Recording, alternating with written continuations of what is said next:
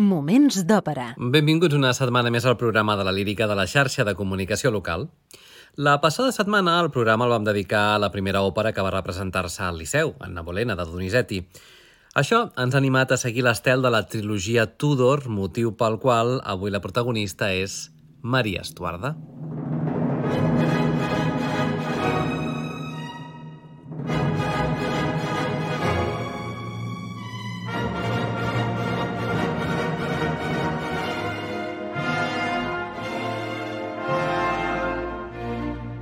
Moments d'òpera amb Albert Galzeran. Maria Estuarda és una tragèdia lírica o òpera tràgica en tres actes amb música de Gaetano Donizetti i llibret en italià de Giuseppe Bardari, tot i que basat en l'obra Maria Stuart de 1800 de Friedrich von Schiller. Amb la seva forma original, marcada per la censura, va ser estrenada el 30 de desembre de 1835 al Teatre L'Escala de Milà. L'estrena catalana va ser al Teatre de la Santa Creu de Barcelona l'any 1842 i el Gran Teatre del Liceu no hi arribaria fins al 5 de gener de 1969. Anna Bolena, Maria Estuarda i finalment Roberto de Beré formen la trilogia coneguda com a trilogia Tudor al voltant de la figura enigmàtica de la, de la reina Isabel primera. Anem a conèixer, però, els personatges que intervenen en aquesta Maria Estuarda i, per tant, comencem fixant-nos, òbviament, en la protagonista, Maria Estuarda, reina d'Escòcia, empresonada per la seva cosina Elisabet I d'Anglaterra per motius polítics. En l'òpera ens la presenten enamorada del comte de Leicester, estimat també per la reina anglesa. És un paper per soprano de coloratura, però, donada la seva tessitura baixa, també pot ser interpretat per una mezzo-soprano, però amb bons aguts. De tota manera, la versió de soprano compta amb espectaculars sobreaguts opcionals. Avui, com que podem triar, escoltarem fragments en les dues versions, en la de mezzo-soprano i també en la de soprano. Elisabeta és la reina d'Anglaterra, Elisabet I, paper aquest per soprano a mezzo-soprano que exigeix autoritat i energia escènica, però també agilitat i trinats. Leicester és l'amant de Maria Estuarda, però estimat per la reina Elisabeta, paper per tenor líric lleuger que exigeix agilitat i domini de la regió aguda, tot i que no arriba a emetre cap do de pit. Talbot és un sacerdot catòlic clandestí al servei de Maria Estuarda, un paper modest, per baix, que exigeix serenitat i autoritat.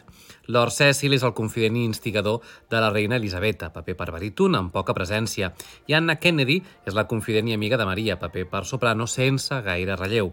Dir-vos que el cor també té una presència, com és lògic, força rellevant. Maria Estuarda forma part, com dèiem, del conegut com a cicle Tudor. És la continuació d'Anna Bolena, la mare d'Elisabeta, que vam conèixer a la darrera edició dels Moments d'Òpera, i precedeix a Roberto de Beret, títol protagonista de la propera edició del programa i on ens presenten ja a una decrèpita Elisabeta. Totes òperes van al voltant, com us explicava, de la figura de la reina Elisabet I.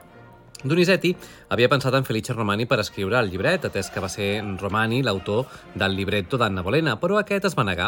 El compositor va contractar aleshores a Giuseppe Bardari, un jove advocat de 17 anys.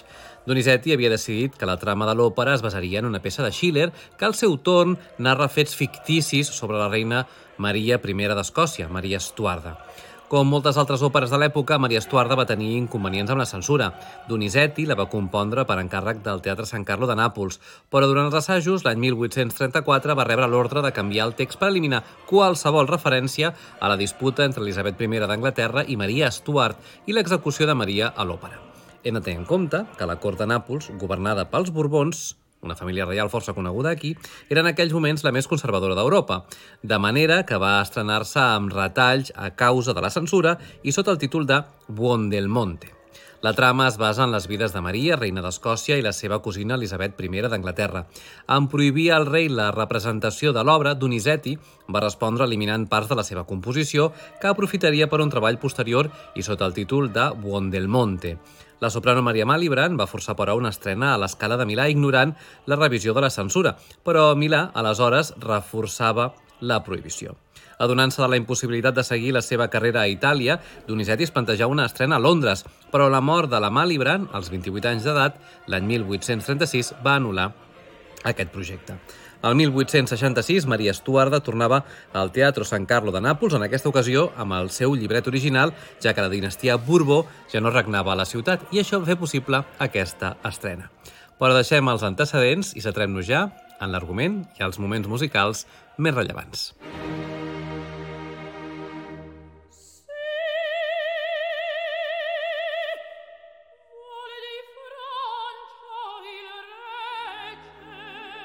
A l'inici de l'òpera Maria Estuart de Donizetti hem de situar-nos a la cort d'Elisabeta d'Anglaterra. L'ambaixador francès ha proposat un casament de la reina amb el rei de França, motiu pel qual s'ha celebrat un torneig al seu honor. Apareix, doncs, l'inici de l'òpera la reina Elisabeta a que té sentiments contrariats. El casori amb el rei francès seria una gran ajuda en el panorama polític internacional, però Elisabeta està enamorada del comte Leicester i no vol renunciar a casar-se amb ell. Talbot, catòlica en secret, en lloc d'anglicà, església de la que n'és la cap, la reina d'Anglaterra, en aquest cas Elisabeta, es dirigeix a la reina confiant en que el bon ambient que es viu a la cort serà l'idoni per demanar clemència per Maria Estuarda, que porta molts anys empresonada. La reina no rep la petició amb gaire entusiasme, és més, està disposada a executar-la si es confirma que Leicester està enamorat de la seva rival. Sentirem doncs ara la reina en la veu de la mezzosoprano Elina Garancha, mentre que Talbot és el baríton Hildebrando d'Arcangelo. Música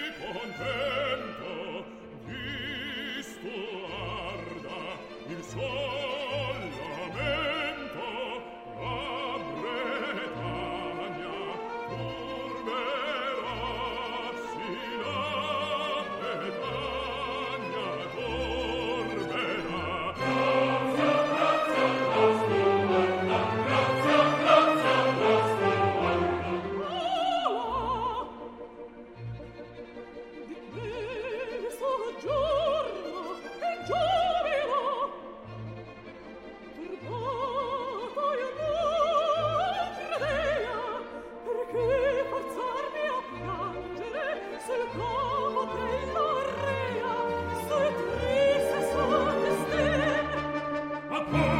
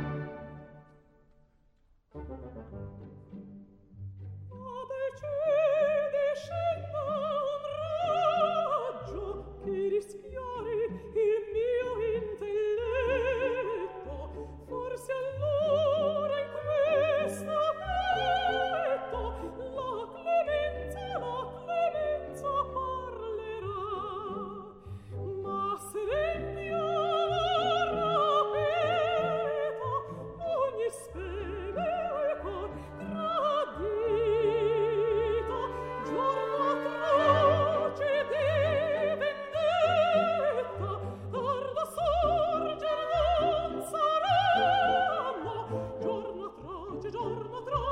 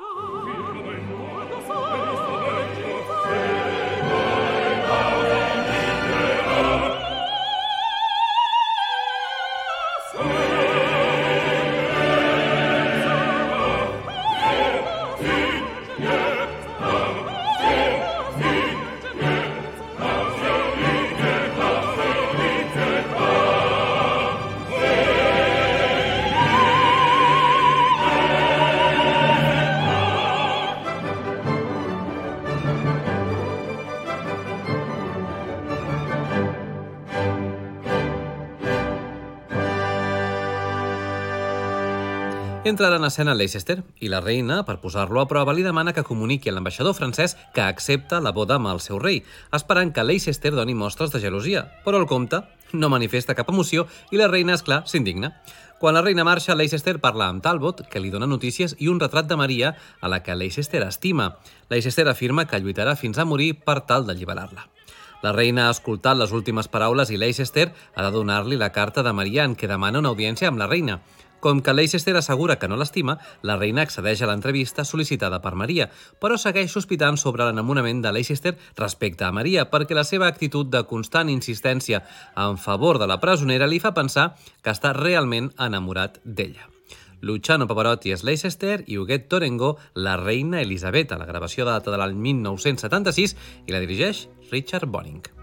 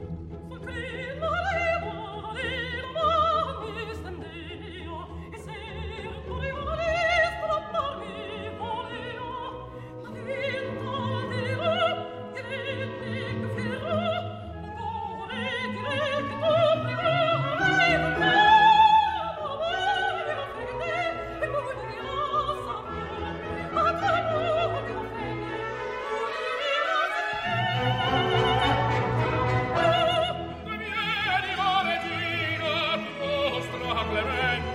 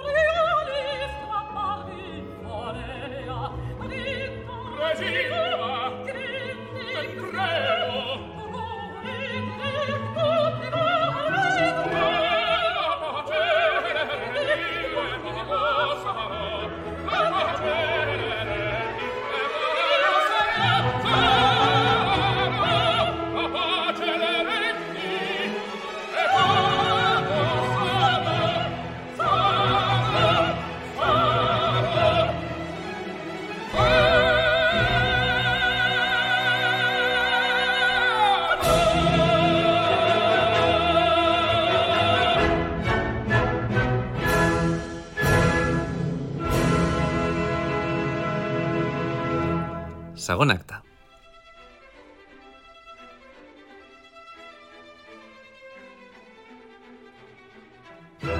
A l'inici del segon acte de l'òpera Maria Estuarda de Donizetti ens situem al castell de Fotheringay. Maria es passeja amb la seva confident i amiga Anna Kennedy. Maria troba a faltar els seus anys feliços com a reina de França i lamenta el seu forçat exili. Acte seguit, se senten sons de caça i Maria es posa nerviosa sabent que, tal vegada, es trobarà amb la reina Elisabetta. Maria Estuarda és ara la imponent soprano Joan Sutherland.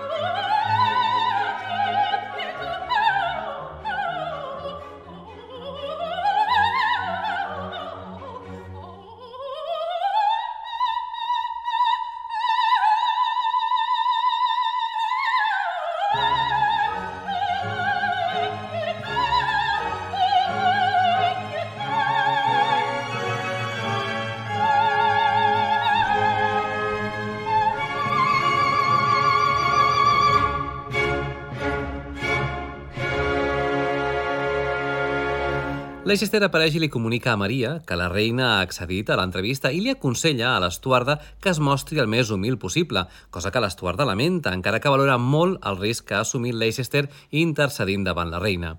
Escoltarem el duet i la cabaleta, del duet, esclar, de Tutti Abandonata i a Se il mio cor tremoggia mai. Són Edita Gruberova i Francisco Araiza.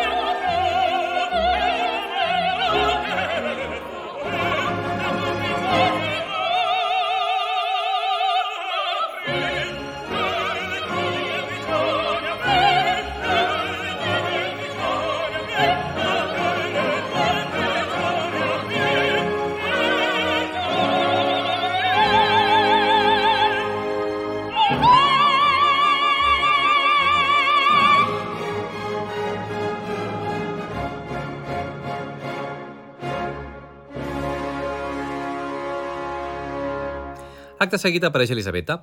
L'entrevista entre les dues reines no pot començar pitjor. Nerviosa, la reina actua davant de Maria de manera altiva i encara que aquesta s'humilia, Elisabeta li recorda els seus antics delictes i l'insulta. Intervé Leicester aconsellant moderació i Elisabeta també tracta el comte amb sarcasme. Finalment, Maria no pot aguantar més humiliacions i dirigint-se a la reina li recorda que és filla de la reina il·legítima des del punt de vista catòlic, Anna Bolena, i la qualifica de maratriu obscena, que ha profanat el tron anglès. Escoltades aquestes paraules, Elisabeta fa arrestar a Maria i pren les mesures necessàries per executar-la, amb gran satisfacció de Lord Cecil, que sempre li havia recomanat eliminar-la. És aquest el famosíssim duet de la confrontació de les reines que tants mals de caps va generar a Doniset i sobretot pel llenguatge usat per les monarques, i en particular de Maria, ja que diu el següent a Anna filla impura d'Ibolena, a Elisabeta, perdó, filla impura d'Ibolena, parles tu de deshonor, maratriu indigna obscena, en tu caigui la meva vergonya. El teu peu ha profanat, vil bastarda, el tron anglès. És al final del segon acte, l'escoltarem des de la gravació de l'any 1990, dirigida per Giuseppe Pataner, amb l'orquestra de la ràdio de Múnich, on hi intervenen Edita Gruberova com a Maria, Agnès Balsas Elisabetta, Iris Vermillon com a Anna, Francisco Araiza Leicester, Francesco Alero d'Artenya Talbot i la intervenció del cor.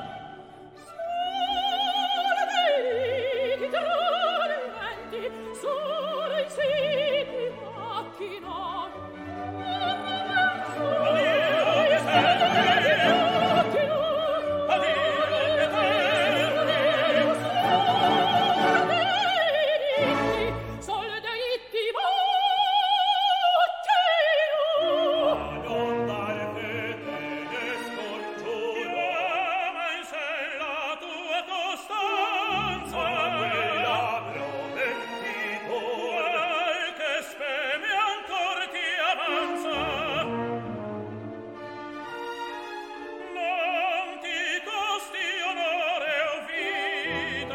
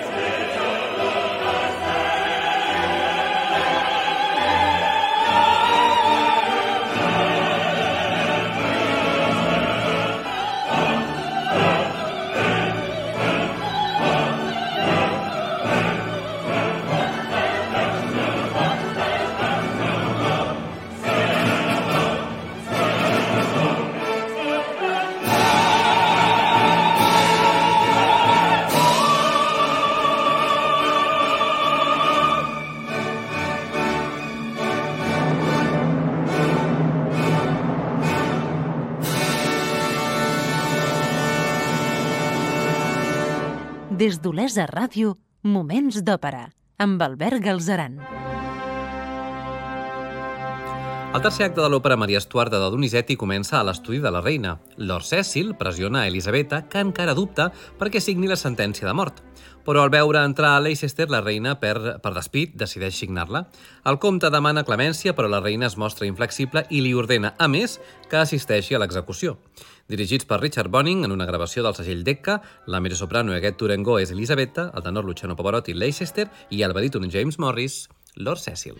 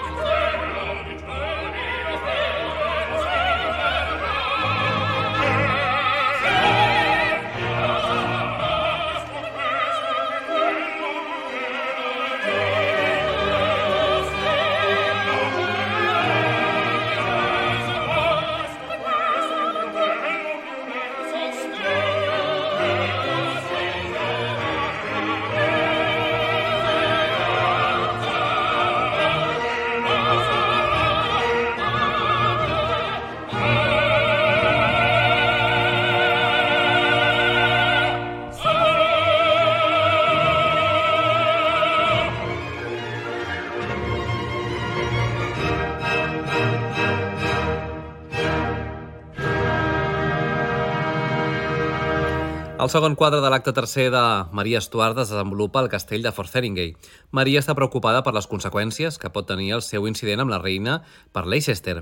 Arriba Talbot, que com a sacerdot catòlic es mostra disposat a escoltar-la en secret de confessió. Maria es confessa i així se sent alleujada. Ens ubiquem ara a la sala anexa al patíbul. La fidel Anna Kennedy ha reunit els amics de Maria que s'horroritzen quan veuen el patíbul preparat. Arriba Maria i entona una motiva pregària que tots segueixen. Canta Maria, interpretada per la mezzo Joyce Di Donato.